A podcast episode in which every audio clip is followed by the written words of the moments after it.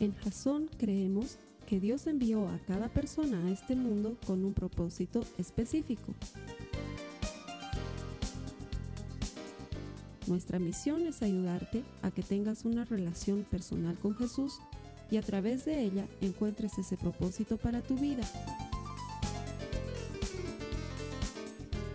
Queremos ayudarte a alcanzar ese propósito. Es nuestra oración que este podcast te ayude a tener visión, a tener jazón.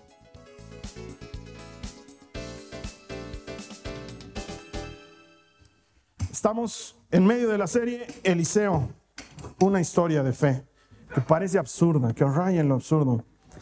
Las anteriores semanas hemos aprendido cosas muy importantes y muy interesantes sobre lo que Dios puede hacer con nosotros para enseñarnos a vivir por fe. Ese es el objetivo de la serie, aprender a vivir por fe. Y la semana pasada veíamos que hay que cavar nuestras propias zanjas. ¿sí? Es una manera que Dios tiene de decirte, mostrame, mostrame que crees en mí antes de que te muestre lo fiel que puedo ser contigo. Mostrame que crees que puedo hacerlo para que tú veas lo fiel que puedo ser contigo. Esa es, esa es la, la, forma en la que Dios procede de muchas maneras. Y hoy vamos a aprender algo que nos va a llevar un poquito más profundo y que creo que puede ser una, un mensaje de mucha ayuda y de mucha esperanza para las personas que estén pasando por un momento grande de dificultad. Pero antes de entrar de lleno en el tema, eh, a mí siempre me gusta que lo ilustremos con algo que nos deje una idea clara de a qué estoy queriendo llegar. Y he encontrado una ilustración que para mí es muy chistosa, pero muy agradable. Eh, no sé si te has dado cuenta que últimamente se han empezado a popularizar cada vez más los restaurantes en los que tú puedes servirte una cantidad ilimitada de gaseosas en tu vaso, un refill ilimitado. ¿Has visto? Dios bendiga a esos hermanos que han hecho esa cosa maravillosa de poder ir a un restaurante, pagar un solo precio, pero llenar tu vaso las veces que quieras. Yo pensé que en Bolivia nunca iba a pasar eso. Para, mis hermanos que nos están viendo en el exterior, en Bolivia pues somos un poquito abusivos. No sé cómo ponerlo en otras palabras. Tal vez me digas, los latinos somos así. No sé. Admiro y respeto a los otros, pero en Bolivia somos abusivos y cada vez que pensaba, cuando viajaba al exterior y veía que había restaurantes con refil ilimitado, yo decía en Bolivia esto nunca se podría, porque no faltaría el que vaya con su botella, pum, a poner ahí, llenar tu botella de tres litros porque pagaste por un vaso, ¿no? Eh? Pero no, y con el tiempo han empezado a aparecer cada vez más restaurantes con refil ilimitado. Ya les he dicho, me gustan las gaseosas, lo siento, me van a decir el azúcar, el gas. Ya hermanos, ya sé todo eso, gracias, sigan con su vida, me gustan las gaseosas. Entonces para mí es una, es una cosa deliciosa ir a un restaurante y llenar tu vaso. Pero también me he dado cuenta que no importa cuán ilimitado sea, el estómago es limitado. O sea, después del tercer vaso, aunque me esfuerce mucho, no puedo. Yo me acuerdo que de chango tomaba más. Sí, los años van pasando y ojalá fuese que el estómago se va volviendo pequeño. No, los problemas son los, los que no te dejan consumir más. ¿No sería hermoso tener en la vida un refil ilimitado para lo que fuese que tienes como necesidad? ¿Te imaginas que haya algo que te garantice que no importa cuántas veces vayas a pasar por esa necesidad, siempre va a haber provisión para eso, sería extraordinario. Lo increíble es que la Biblia nos habla de cosas como esas, como las que suceden en lo que Eliseo va a mostrarnos en su vida hoy. Y es ajustado al problema de cada quien. Porque también he entendido con todos estos años que tengo de enseñar la palabra de Dios que hay distintos tamaños de problemas. Hay personas que tienen problemas XXL, problemas serios. Y hay personas que tienen problemas XS y aún así se lamentan. ¿Sí? E, e, es, abismal la diferencia entre el que dice, se está quejando porque estos de Tigo son unos ladrones, me han robado mis megas. No hay señal, no hay señal. Que puede ser un problema comparado con eh, el cáncer que le han diagnosticado es terminal y ha hecho metástasis y no hay nada que podamos hacer desde la medicina. Entonces, comparado con el que se está quejando por sus megas, este problema pues es otro nivel de problema. Pero lo hermoso de Jesucristo es que Él no hace distinción entre un problema y otro. Si tú tienes fe y te acercas a Él con un problema XS, Él atiende tu problema con el mismo amor y el mismo poder que atiende el problema XXL. Porque Él es un Dios bueno y es todopoderoso. Lo que necesita es que alguien cabe la zanja. Que alguien le diga, yo te creo que eres capaz de hacer esto que te voy a pedir. Y en la vida de Eliseo hay muchos pasajes que nos muestran cosas de este estilo. Acompáñame, por favor, a Segunda de los Reyes en el capítulo 4, los versos 1 al 2. Dice la palabra del Señor. Cierto día, la viuda de un miembro del grupo de los profetas fue a ver a Eliseo y clamó, mi esposo, quien te servía, ha muerto. Y tú sabes cuánto él temía al Señor. Pero ahora ha venido un acreedor y me amenaza con llevarse a mis dos hijos como esclavos. ¿Cómo puedo ayudarte? Preguntó Eliseo. Dime qué tienes en tu casa. No tengo nada, solo un frasco de aceite de oliva, contestó ella. Ella está pasando por una necesidad muy grande. Si te pongo en contexto, vas a entender que su problema es realmente grave.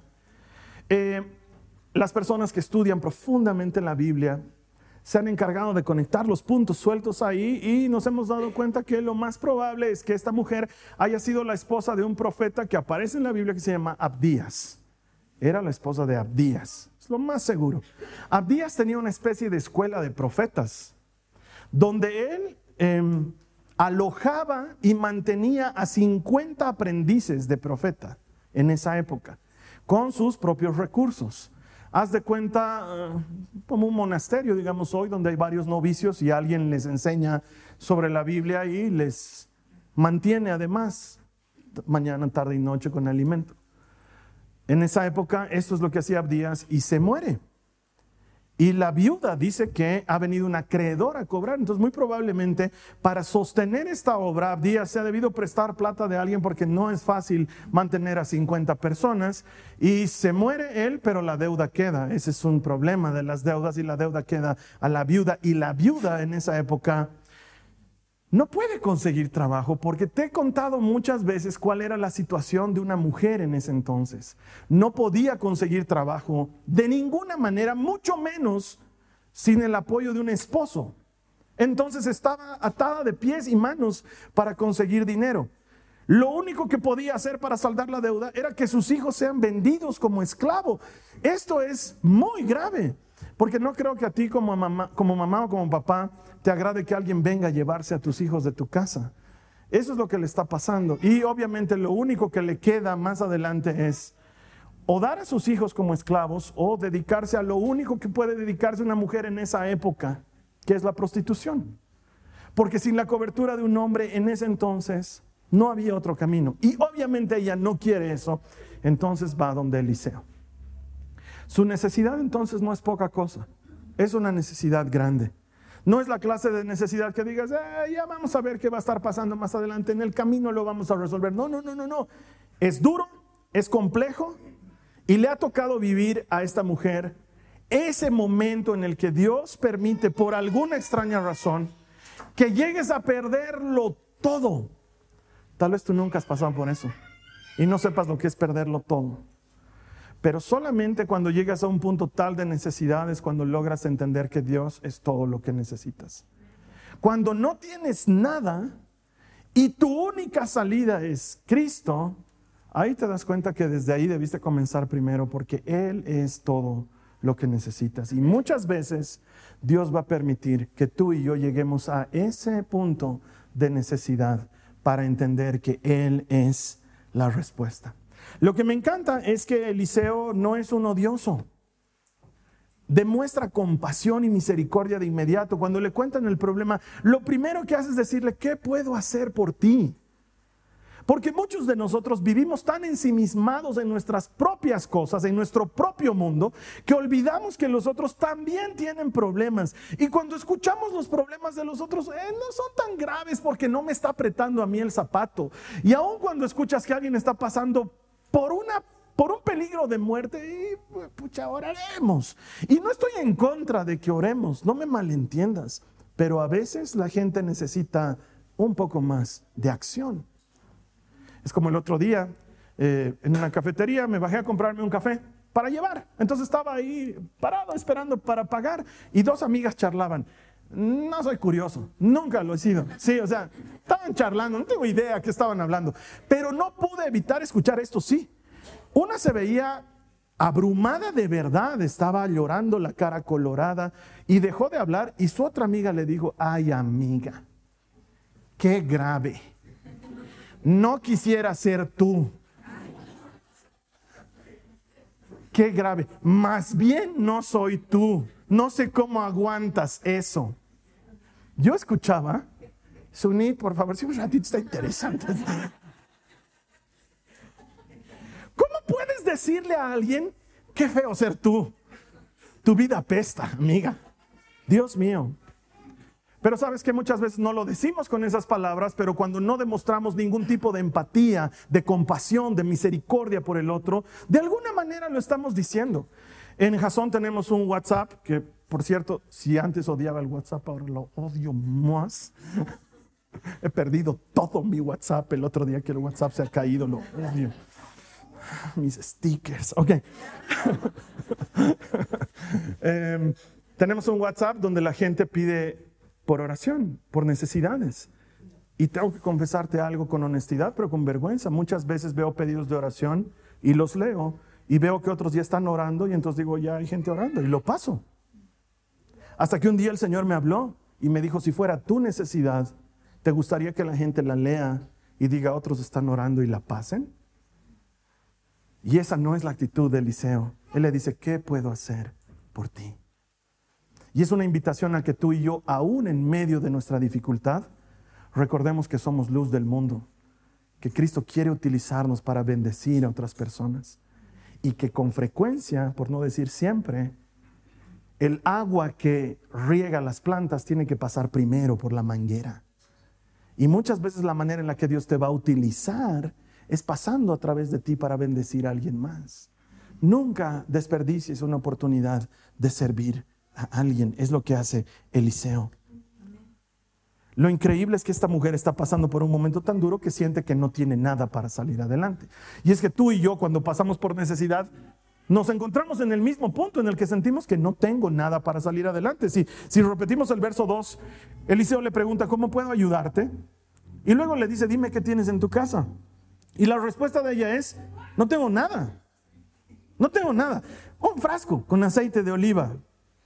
Pero en la mente y en el corazón de ella eso no es nada. Y quizás tú estés pasando por lo mismo. Es muy normal que la necesidad haga que lo que tienes se vea como nada. Y entonces nos enfocamos en lo que no tenemos y olvidamos que tenemos algo. Y para nosotros es poca cosa lo que tenemos porque estamos enfocados en lo que nos falta. Es como ese hermano o esa hermana que lo escucho mucho y dice, odio mi trabajo, es una porquería mi trabajo. Y otros no tienen trabajo. Y estarían felices de tener esa porquería de trabajo. Es que me pagan un sueldo de muerte. Otros estarían felices con ese sueldo de muerte porque llevan meses sin percibir ingresos. Y es que, claro, estoy tan metido en mi problema, odio tanto lo que, lo que vivo cada día que odio ese trabajo. Es frecuente, pero no es una visión correcta. O es como ese hermano que dice, ah, estoy cansado de mi mujer. Pero no te has dado cuenta que hay otro que la anda mirando a tu mujer. O sea, quiero que entiendas que esa mujer que a ti te tiene cansado es la mamacita de alguien más. Que la ve llegar y dice, qué cosa bien hecha. Pero no, tenía que casarse con ese panzón. Encima anda así. ¿Por qué, Señor, por qué no le has provisto algo algo mejor. Y lo que tú piensas que es poca cosa, alguien más lo valora. O pasa a la inversa también. Quiero que te pongas a pensar que el problema no es el marido o la esposa, el problema es nuestra manera de ver la vida. Nos enfocamos en lo que no tenemos y menospreciamos lo que sí tenemos. ¿Cuántas veces cuando invito a alguien más y le digo, oye, ya pues deberías animarte a abrir un grupo conexión? Ay, es que Carlos Alberto, no tengo casa para recibir, no tengo casa, claro. Es que yo siempre me olvido que el Espíritu Santo necesita una casa grande, con un living grande, con muebles hermosos para poder obrar. Él lo que necesita es alguien que quiera. Finalmente, si dos o tres se reúnen en tu casa, suficiente. Si no estamos necesitando un estadio para llenarlo, estamos necesitando gente que quiera hablar de Jesucristo. Pero es que es fácil ver lo que no tienes, cuando en realidad deberías enfocarte en lo que Dios puede hacer a partir de lo que sí tienes. Deja de esperar lo que tanto estás orando y empezar a trabajar con lo que ya tienes a mano. Deja de moverte en función a lo que quieres y déjale que Dios obre en base a lo que ya tienes. Porque Dios puede hacer mucho con lo que tienes. La mujer dice, no tengo nada, solo tengo aceite de oliva. En un frasquito, poquito. No es poco en manos de Dios. De hecho, el solo tema de tener aceite de oliva ya era gran cosa porque en esa época el aceite de oliva era muy especial y muy preciado. No servía solamente para comer, además servía, por ejemplo, para curar heridas. ¿Tú sabes con qué curó heridas el buen samaritano al hombre que habían asaltado al borde del camino? ¿Sabes con qué? Con aceite de oliva. Entonces, no solamente era eh, algo de alimentación, era también medicinal. ¿Has escuchado alguna vez la parábola de las diez vírgenes? Dice que cinco de ellas se quedaron sin aceite. ¿Qué aceite les estaba faltando? Aceite de oliva. Porque el aceite de oliva también sirve como combustible, sirve como comida, sirve como combustible, sirve como medicamento, pero sirve para muchas otras cosas más. La gente en esa época no tenía su cremita de noche. No sé si tú tienes tu cremita de noche. La mayor parte de las hermanas tienen su cremita de noche. Dios las bendiga. Hay algunos hermanos que también tienen su cremita de noche. Está eso no los hace hermanes. está bien cuidarse, está bien cuidarse la piel, ¿sí? Pero en una época en la que no había cremita de noche, ¿sabes qué utilizaba la gente para humectar su piel? Aceite de oliva. Oye, no había sido poca cosa. Entonces yo me pongo a pensar que si tú tenías un negocio de venta de aceite de oliva, como que te podía ir muy bien, porque además, ¿sabes para qué utilizaban el aceite de oliva? En las curtiembres utilizaban el aceite de oliva para que los cueros no se resequen y con esos cueros poder hacer morrales, poder hacer carteras, mochilas, todas esas cosas que ya existían desde entonces, incluidos los odres que se utilizaban para los vinos. Para que no se sequen, se los ungía con aceite de oliva. Es más, los herreros y la gente que trabajaba en metal utilizaba el aceite de oliva como un lubricante precisamente para que las cosas de metal no se oxiden, o sea que también tenían uso en el área de los metales. Y para terminar, por si fuera poco, si tú lees bien los objetos que Dios manda utilizar para servir en el templo, el aceite de oliva era esencial para hacer los inciensos, y todas las libaciones y todas las ofrendas. O sea que esta mujer piensa que tiene poco, pero en realidad tiene mucho. Y muy probablemente sea tu caso. Uno dice, yo no tengo nada, Carlos Alberto. Oye, ¿conoces gente? Yo no tengo nada, Carlos Alberto, pero has estudiado, ¿verdad? Sí, pero no saqué mi título, sí, pero estudiaste. ¿Eso tú crees que no sirve para nada?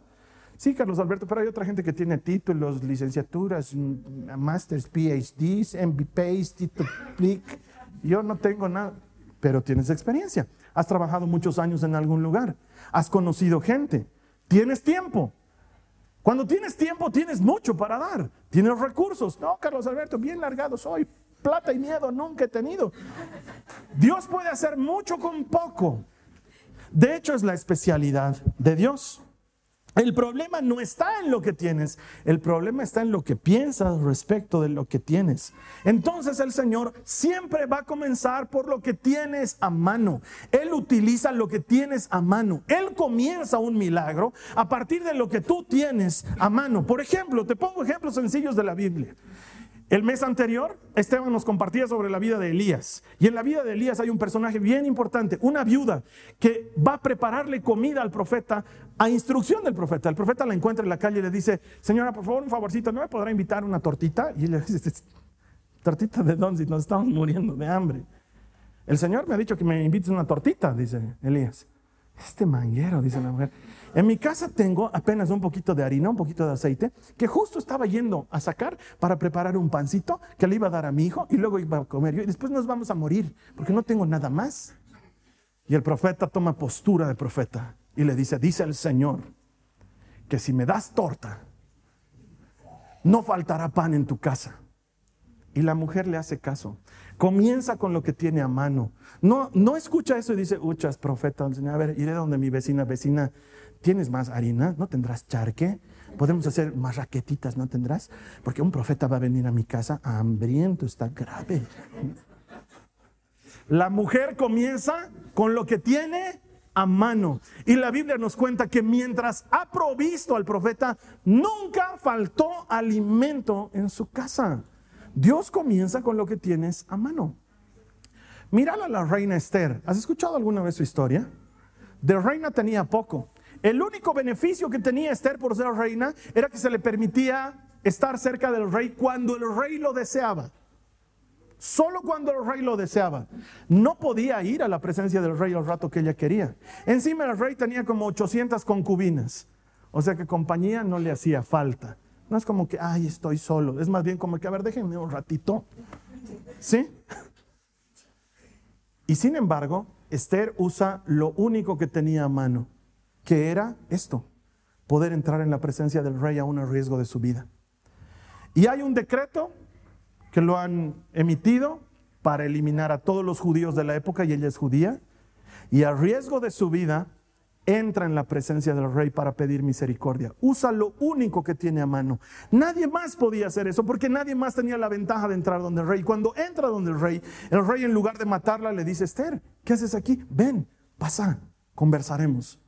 Era lo único que podía utilizar, era lo único que tenía a mano y sin embargo Dios hace por medio de eso una gran salvación para el pueblo judío. Dios siempre usa lo que tienes a mano.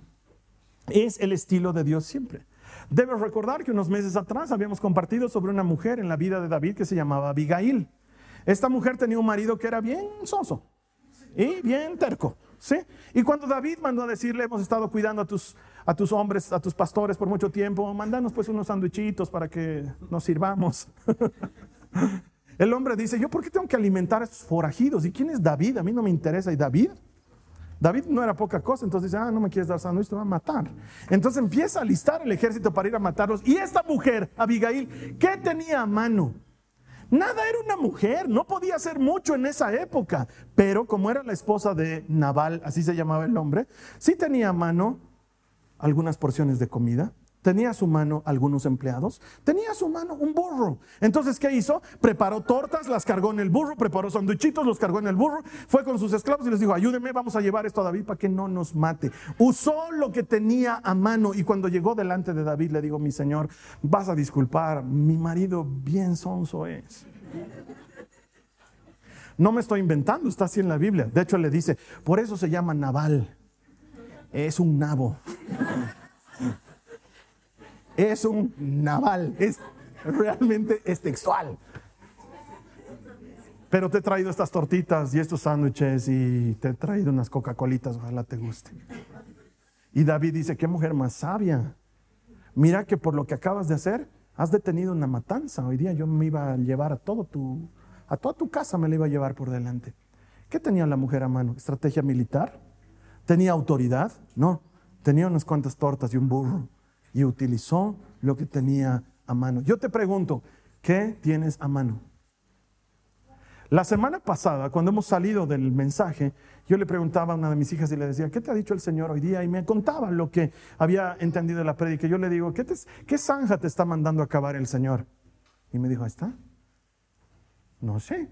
Y entonces, ¿qué? Esa es la prédica. ¿Qué zanja tienes que acabar? Ahora te pregunto a ti, ¿qué tienes a mano? ¿Qué tienes a mano que Dios pueda utilizar? Y quizás tú me digas, es que no tengo mucho a mano, Carlos Alberto. No me había puesto a pensar en eso. Dios es especialista para hacer mucho con poco. De hecho, Él ha hecho todo de la nada. Es especialista para hacer mucho con poco. Cuando David tenía que enfrentarse al gigante Goliat, todos le decían, no vayas, bro, es muy grande, no vayas, bro. Nadie le puede ganar, es enorme, es enorme, nadie lo puede derrotar. Entonces David, ¿qué decía? Yo no creo que nadie lo pueda derrotar. ¿Será tan grande como que nadie lo puede vencer? ¿O será tan grande que es difícil fallarle cuando le lances una pedrada? ¿Qué tenía David en sus manos? ¿Espada? ¿Jabalina? uniforme, armadura, no, ¿sabes qué tenía? Una onda, cinco piedras lisas. Fueron suficientes para que él, listo. Porque Dios estaba detrás de la piedra lisa. Porque Él es capaz de hacer mucho con poco. Si no es por fuerza ni poder, dice la palabra del Señor, es por mi Santo Espíritu. Ustedes se glorían de sus caballos de Egipto. Nosotros nos gloriamos del Señor de los ejércitos. Él es capaz de hacer mucho con poco. ¿Tú crees que es fácil vencer al mayor imperio de la historia de la humanidad con un palo? ¿Crees que es posible vencer al imperio más grande de la historia con un palo?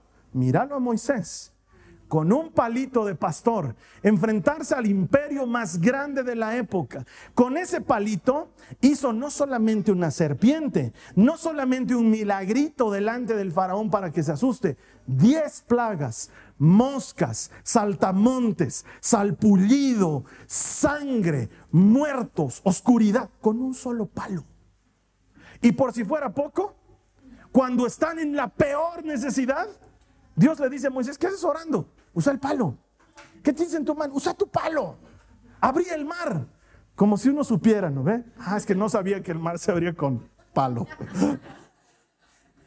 y pone el palo y el mar se abre en dos y caminan por tierra seca y cuando terminan de pasar, ¿qué le dice Dios? Pon tu palo, pon tu palo, pon el palo y las aguas caen y echó a la mar quien nos perseguía, jinete y caballo, echó a la mar y hace licuado de egipcios ahí con un palo. ¿Es, ¿Es, el fin de la historia del palo? No, señores. Más tarde tienen sed. El agua está envenenada, es amarga. ¿Y qué utiliza Moisés? Utiliza una madera. Porque él sabe que los palos funcionan. Lanza una rama y dice, es palo. A ver lo que pasa con un palo. Y con ese palo golpeaba la piedra y salía agua de la piedra. Y con ese palo ha hecho maravillas. Y es lo único que tenía a mano. No tenía nada más. Es más, cuando Dios le dice a Moisés, te voy a mandar, él le dice, papá, no, no, no, no, no, no, no, no, no te aburres. No, no, no, no, no sé hablar. No necesito que hables, necesito tu palo. ¿Qué tienes a mano? Te pregunto, Jasón, hoy, ¿qué tienes a mano? ¿Qué tienes a mano para que Dios utilice? Porque Él va a comenzar por lo que tú tienes a mano. A él no le gustan los ejércitos grandes. A él no le gusta ganar con un ejército fabuloso. A él le gusta ganar con lo que tienes a mano. Gedeón forma un ejército y forma su ejercitazo, Gedeón, y le dice, no, son muchos. Después van a pensar que porque tienen gran ejército ganan. No, quiero 300 y que no tengan ningún arma. Dales lámparas. ¿Qué? Sí, lámparas. Conseguiste unas tinajas, ponles ahí adentro fueguito, eso y yo voy a pelear por ustedes. Porque sí, a veces, como la semana pasada, Dios te dice, haz algo para que yo haga algo después, pero a veces te dice, quédate quieto para que veas cómo hago yo. Muchas veces Dios te va a decir, te toca hacer algo antes de que yo obre, pero muchas veces te va a decir, quietito, quietito. Voy a ser yo el que haga la obra, sin tu ayuda. Dios hace mucho con poco. ¿Qué tienes a mano? Pregúntale, ¿Qué tiene a mano un muchachito que solamente tiene cinco panes y dos peces? Si hasta los discípulos dicen, ¿qué es esto para tanta gente? Y cuando van donde Jesús le dice, no te vayas a enojar, maestro, pero nada, nada, entre nada. Cinco panes y dos peces. Y Andrés acota, ¿no ve? Pero ¿qué es esto para tanta gente? Y Jesús dice, es todo lo que necesito. Lo que tú tienes a mano es todo lo que necesito. Vamos, Jasón, hoy día el Señor te está diciendo, lo que tú tienes a mano es todo lo que necesito. No necesito mucho, no necesito grande, no necesito lindo, no necesito fuerte, necesito lo que tienes a mano. Tú tienes algo a mano, dámelo, es todo lo que necesito. Dios hace mucho con poco. Es su estilo, porque si hiciera mucho con mucho no es pues espectacular. Él tiene que hacer mucho con poco, es la manera en la que Él trabaja. ¿Sabes qué? En todos mis años que tengo de servir a Jesucristo he visto muchos milagros de multiplicación. Creo que puedo escribir un libro que se llame Milagros de Multiplicación. Te voy a contar el más cercano, el más inmediato, de tantos que tengo. Puedo darme el lujo de contar tantos. El último es de febrero de este año. Habíamos planificado tener una reunión con todos los líderes de la iglesia y queríamos honrarlos, invitándoles algo de comer. Entonces empezamos a hacer números para ver cuántos líderes eran y estaba poniendo fregada la cosa porque eran cerca de 100. En una iglesia tan chiquita como Jason, tenemos 100 líderes. Oye, no es poco. Y va, qué maravilla, pero comprar 100 almuerzos, eso ya está. Es difícil, ¿no ve? No les podemos invitar 100 salteñas, ¿no ve? O sea, si te quiero honrar, te daré algo mejor. Entonces empezamos a planificar con la Carly qué hacemos y hacemos un presupuesto y decimos, ok, y está justito, porque tampoco podíamos gastar mucho dinero. Está justito, vamos a comprar para los 100. Sabíamos cuánto dinero habíamos destinado a esto y sabíamos cuántas porciones de comida íbamos a gastar. El día que hacemos la reunión eran como 140. Entonces hablábamos con la Carly, ¿de dónde han salido tantos líderes? ¿Por qué no lideran? Así no, no es cierto. Y nos empezamos a preocupar. Una hermana de muy buen corazón nos dijo, ¿quieren que les ayude? Y nosotros le dijimos, sí, ¿qué puedo hacer? Vas a ir y vas a comprar 100 porciones, toma la plata para 100 porciones. La hermana recibió el dinero y fue a comprar las 100 porciones que yo en persona había contratado día antes. ¿Sí? Cuando llega el día y éramos más de 100, éramos como 140, entonces yo los miro a los jóvenes y digo, alguien tiene que sacrificarse. Entonces les hablo, los saco a un ladito y les digo, ¿cuántos aquí aman la pizza? Amén, hermanos, vamos a comer pizza nosotros. Vamos a esperar un ratito que todos coman. Yo voy a pedir por pedidos ya pizza y todos vamos a comer pizza. No se sirvan del resto de la comida me empiezan a hacer caso. La gente empieza a repartir comida y como siempre tratan de que yo coma primero. Eso no sucederá, hermanos.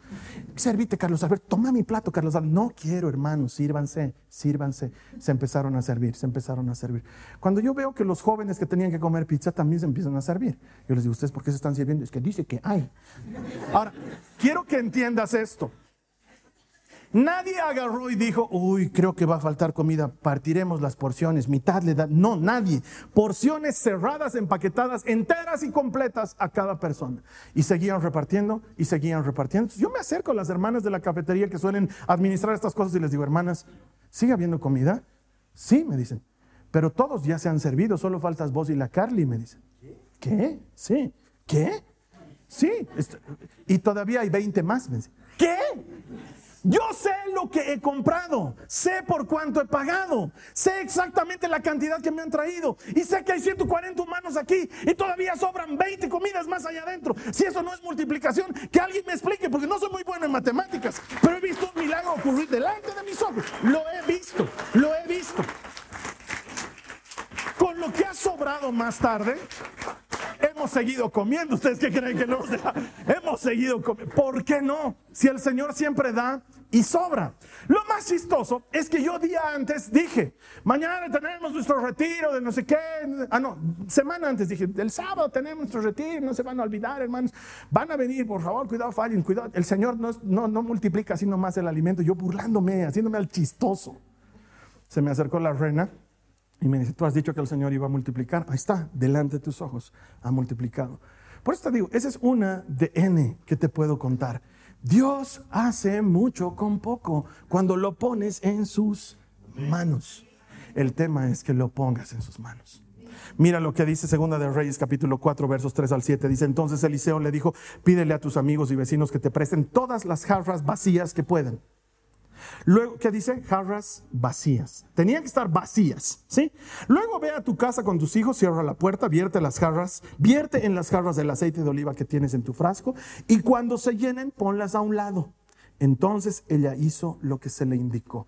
Quiero que notes que hasta este punto nadie le dijo cuál iba a ser el milagro. Solo se le pidió obediencia, ¿sí? Sus hijos le traían las jarras y ella las llenaba una tras otra, tras otra. Pronto, todas las jarras estaban llenas hasta el borde. No es como cuando tú llenas un poquito y llenas otro poquito para tratar de llenar todas, pero todas están medio vacías. No, todas estaban llenas hasta el borde, dice la Biblia. Entonces ella dijo, tráeme otra jarra. Y su hijo le dice, ya no hay mamá, ya no hay más, hemos usado todas. Al instante el aceite de oliva dejó de fluir. Cuando ella le contó al hombre de Dios lo que había sucedido, le dijo, ahora vende el aceite de oliva, te lo van a querer comprar médicos, cosmetólogos, chefs, curtiembres, herreros, sacerdotes, es un gran negocio, es un gran, anda, vende todo el aceite de oliva, paga tus deudas, presta atención. Tú y tus hijos pueden vivir de lo que sobre. ¿De qué van a vivir? De lo que sobre. Te voy a dar para que pagues tus deudas y tú vas a vivir de lo que sobre. ¿Cuántos días? Vas a vivir de lo que sobre. Es tanto lo que tienes que vas a vivir de lo que sobre. Dios es extraordinariamente capaz de hacer mucho más de lo que podemos pedir o pensar según el poder que actúa en nosotros, dice la palabra de Dios. Ese poder es el Espíritu Santo, es Dios mismo haciendo milagros delante de nuestros ojos. La mujer hizo caso, ella consiguió jarras vacías, ella no sabía cuál iba a ser el milagro. Fue obediente, consiguió las jarras. La semana pasada tú y yo teníamos que cavar zanjas. Hoy te vengo a decir de parte del Señor, empezá a conseguir jarras. Ese es tu trabajo. ¿Pero para qué? Vos conseguí. ¿Tú qué andas preguntando para qué? Es para un milagro pues, obvio. Vos conseguí jarras, conseguí jarras y empezá a llenarlas de aceite. Lo que tienes a mano es lo que va a entrar en esas jarras. Y solo cuando ya no hubo más jarras, de pronto paró el refil. ¿Te das cuenta que había un refil ilimitado ahí? Jarra, toma, jarra, ¿de dónde? Si solo tenían un poquito. Dios es capaz de hacer mucho con poco. ¿Sabes qué? Dale a Dios lo que tienes y confía que Él te va a dar lo que necesitas. Dale a Dios lo que tienes y confía en que Él va a proveer lo que necesitas. Así es nuestro Dios. Yo siempre me he preguntado después de leer esto, ¿qué hubiera pasado si conseguían más jarras? ¿Qué hubiera pasado si conseguían más jarras? ¿Qué hubiera pasado si los hijos decían, mamá, ya no hay más jarras, pero haremos origami? Se hace, vasitos de todo, se hace. ¿Sabes qué hubiera pasado? Hubiera seguido corriendo el aceite, porque Dios no tiene límites. Dios no tiene límites, nosotros somos los que tenemos los límites. Él hace mucho con poco. Y lo extraordinario es que estas jarras no eran otra cosa que vasijas de barro. Porque en esa época no había frascos de mantequilla de maní, frasquitos de mermelada, potecitos de crema, no había. Todo eran vasijas de barro, no había otra cosa. Y cuando la Biblia menciona algo en algún lugar, lo hace intencionalmente para que cuando lo leas en otra parte te des cuenta que está hablando de lo mismo. Mira, me llama mucho la atención que el apóstol Pablo dice en 2 de Corintios, en el capítulo 4, en el verso 7, dice, ahora tenemos esta luz que brilla en nuestro corazón, está refiriéndose al Espíritu Santo, ¿sí? Pero nosotros mismos somos como, ¿qué dice ahí? Frágiles vasijas de barro que contienen este gran tesoro. Esto deja bien claro que nuestro gran poder proviene de Dios, no de nosotros mismos. No es mi capacidad, no es mi inteligencia, no son mis, mis contactos, no es mi dinero, no es mi tiempo, no es mi experiencia, es el poder del Espíritu Santo. Esa jarra, esa vasija estaba vacía y luego fue llena de qué? De aceite. La vasija somos tú y yo. La vasija de barro siempre somos tú y yo en la Biblia. Y el aceite siempre, siempre, siempre es el Espíritu Santo. El aceite siempre es el Espíritu Santo. ¿Y cuál era el único requisito? Que la vasija esté vacía. Tenía que estar vacía. Y para que Dios obre en ti, necesitamos estar vacíos porque con frecuencia estamos llenos. Llenos de nosotros mismos. Llenos de nuestra manera de hacer las cosas. Llenos de nuestros propios pensamientos llenos de nuestros propios problemas. Y lo que Jesús necesita es un frasco vacío, no lo necesita lleno. O sea que quizás lo que el Señor te está diciendo hoy no solamente es que uses lo que tienes a mano, pero que cuando vayas a Él vayas vacío, vayas vacía para que Él pueda llenar eso. Sí, somos frágiles, como estas vasijas frágiles. Inútiles por nuestra cuenta, sí, pero dentro llevamos un tesoro inimaginable. Ahora ponte a pensar, ese es el refil sin límites. El refil sin límites es la presencia de su Espíritu que fluye y fluye y fluye y fluye para todo aquel que cree. Si el límite está en lo que creemos, ese es el verdadero límite.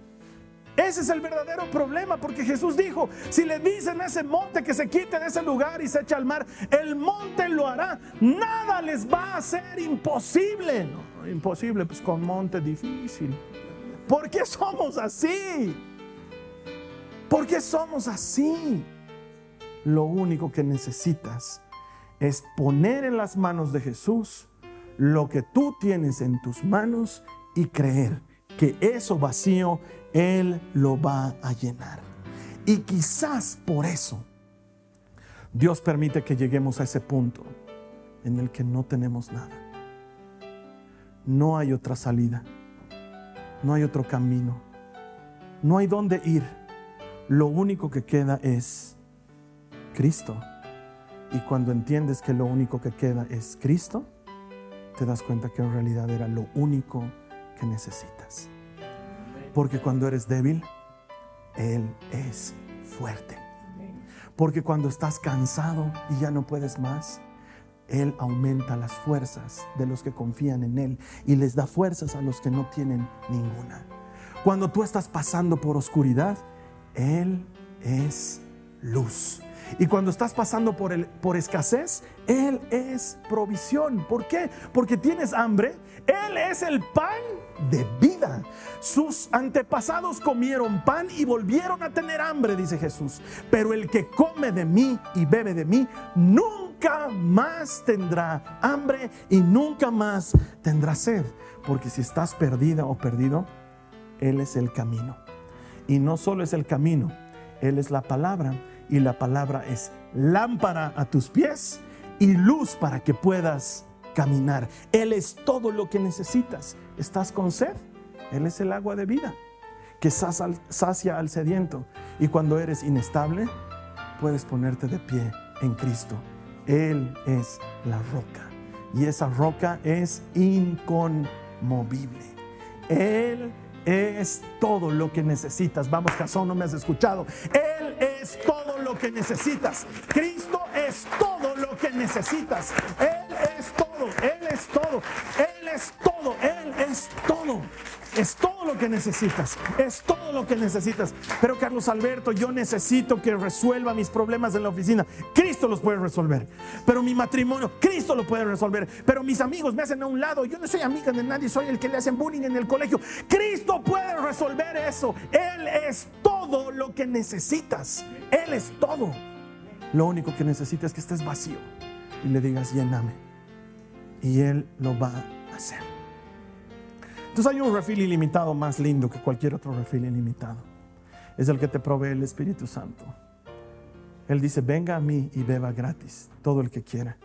Y sentirá como de su interior brotan ríos de agua viva. Esta ha sido una producción de Jason Cristianos con propósito. Para mayor información sobre nuestra iglesia o sobre el propósito de Dios para tu vida, visita nuestro sitio web www.jason.info. Allí encontrarás muchos recursos para animarte en tu relación con Dios, enseñanzas, nuestro blog, prédicas y mucho más. Te lo deletreamos www.jazon.info. También puedes visitarnos en nuestro sitio en Facebook www.facebook.com barra Que Dios te bendiga abundantemente. Muchas gracias.